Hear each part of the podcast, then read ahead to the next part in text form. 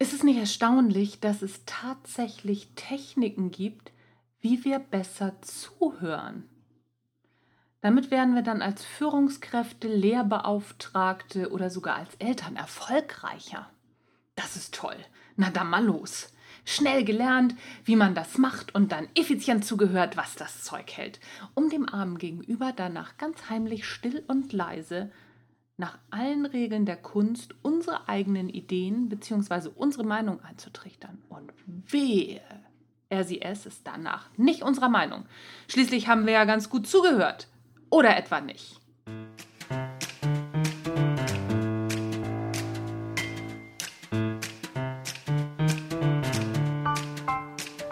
Hallo und herzlich willkommen beim Natural Leadership Podcast. Wir sind tatsächlich schon bei Folge 90 ist der Hammer. Der Podcast, der dir dabei hilft, der Mensch bzw. die Führungskraft zu werden, die du sein willst. Du bekommst innovative Ideen, praktische Tipps und jede Menge Impulse und natürlich neueste Informationen aus der Hirnforschung für deinen beruflichen Erfolg und deinen persönlichen Entwicklungsprozess. Mein Name ist Anja Niekerken und ich freue mich, dass du dabei bist. Ja, diesmal geht es um das Thema Zuhören. Zuhören, die hohe Schule der Selbstführung. Was ist denn nun wirklich richtig gutes Zuhören?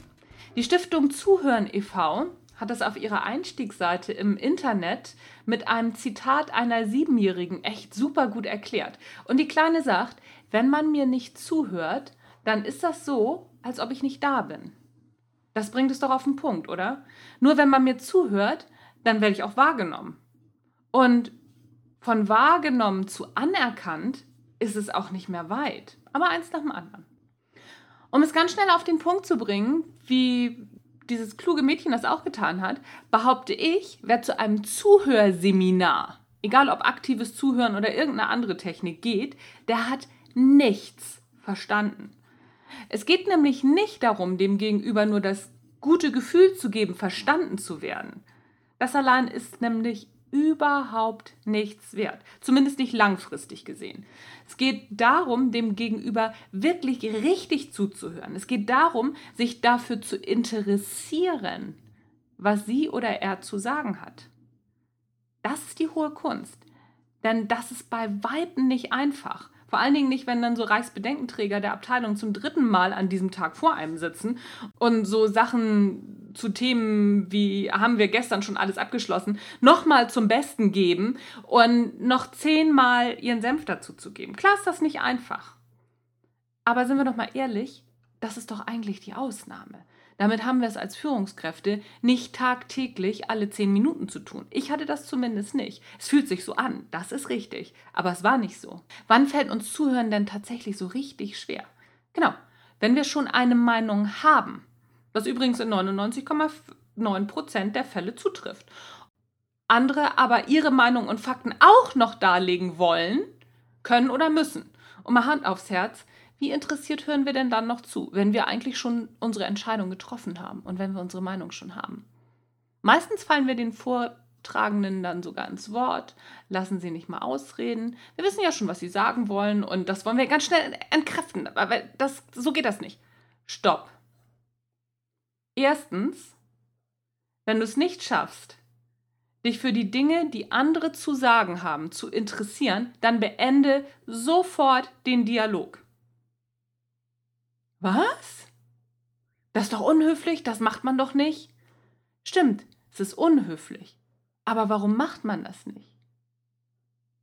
Bist du wirklich der Meinung, dass geheucheltes Interesse besser ist? Und den Dialog beenden bedeutet nicht, ihn nie wieder zu führen. Vertage ihn auf einen anderen Zeitpunkt und bereite dich beim nächsten Mal besser vor.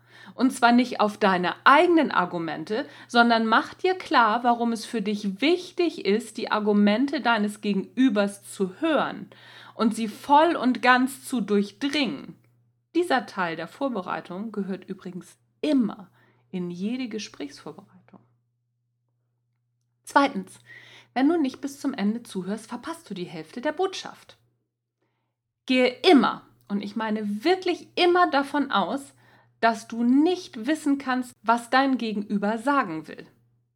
Abgesehen davon, wenn du das Gefühl hast, nicht mehr an dich halten zu können, dann bist du in Gedanken schon wieder bei dir und nicht bei deinem Gegenüber. Aber es geht in diesem Moment nicht um dich. Es geht um dein Gegenüber. Du bist also schon wieder auf dem falschen Dampfer. Bitte in solchen Momenten deinen Gesprächspartner die letzten zwei Sätze noch einmal zu wiederholen. Sag ruhig, dass du in Gedanken schon davon galoppiert bist und das Gefühl hast, was Wichtiges verpasst zu haben. Drittens. Definiere immer ein starkes Warum vor jedem Gespräch. Warum soll ich zuhören? Warum ist diese Information wichtig? In der Regel definieren wir unser Warum nämlich genau andersherum. Wir wissen immer ganz genau, warum wir auf Sendung gehen wollen, beziehungsweise gehen müssen. Wir wollen unsere Meinung durchsetzen, unsere Ideen kundtun und manchmal hören wir uns auch einfach nur gerne selbst zu. Soweit, so gut. Und jetzt mal andersrum. Warum solltest du dem Oberbedenkenträger aus deiner Abteilung zuhören? Da gibt es viele Möglichkeiten. Zum Beispiel werden wir ja selbst ganz gern betriebsblind.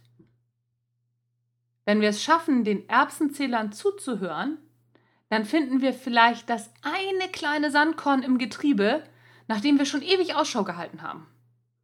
Oder wir bieten dieser Person die Anerkennung und Wertschätzung, die gerade benötigt wird, um gute bzw. noch bessere Arbeit zu leisten. Na, wenn das kein Warum für uns ist.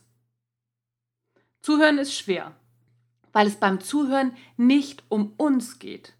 Es geht nicht um das, was wir erlebt haben. Es geht nicht um das, was wir denken. Und es geht erst recht nicht um das, was wir fühlen. Es geht um unser Gegenüber. In einer Welt, in der wir so unglaublich individuell und selbstverliebt sind wie noch nie, ist das die Königsdisziplin.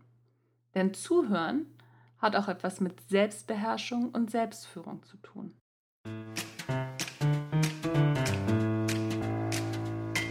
Wie sind deine Erfahrungen mit dem Thema? Wie sieht es bei dir aus mit dem Zuhören? Wann fällt es dir schwer? Wann fällt es dir leicht? Und ist dir schon mal aufgefallen, dass wir die Personen, die gut zuhören können, dass wir die unglaublich gerne mögen? Komisch, oder? Ich freue mich auf deine Anregungen, deinen Kommentar, deine E-Mails und einen regen Austausch zu diesem Thema. Wenn dir dieser Podcast gefallen hat, dann freue ich mich über eine 5-Sterne-Bewertung und eine kurze Rezension bei iTunes. Wie man das macht, das verlinke ich dir in den Shownotes. Du kannst diesen Beitrag übrigens auch in meinem Blog noch einmal nachlesen, wenn du möchtest. Auch den Blog verlinke ich dir in den Shownotes. Das soll es für heute gewesen sein. Ich freue mich, wenn du auch das nächste Mal wieder dabei bist. Tschüss, bis zum nächsten Mal.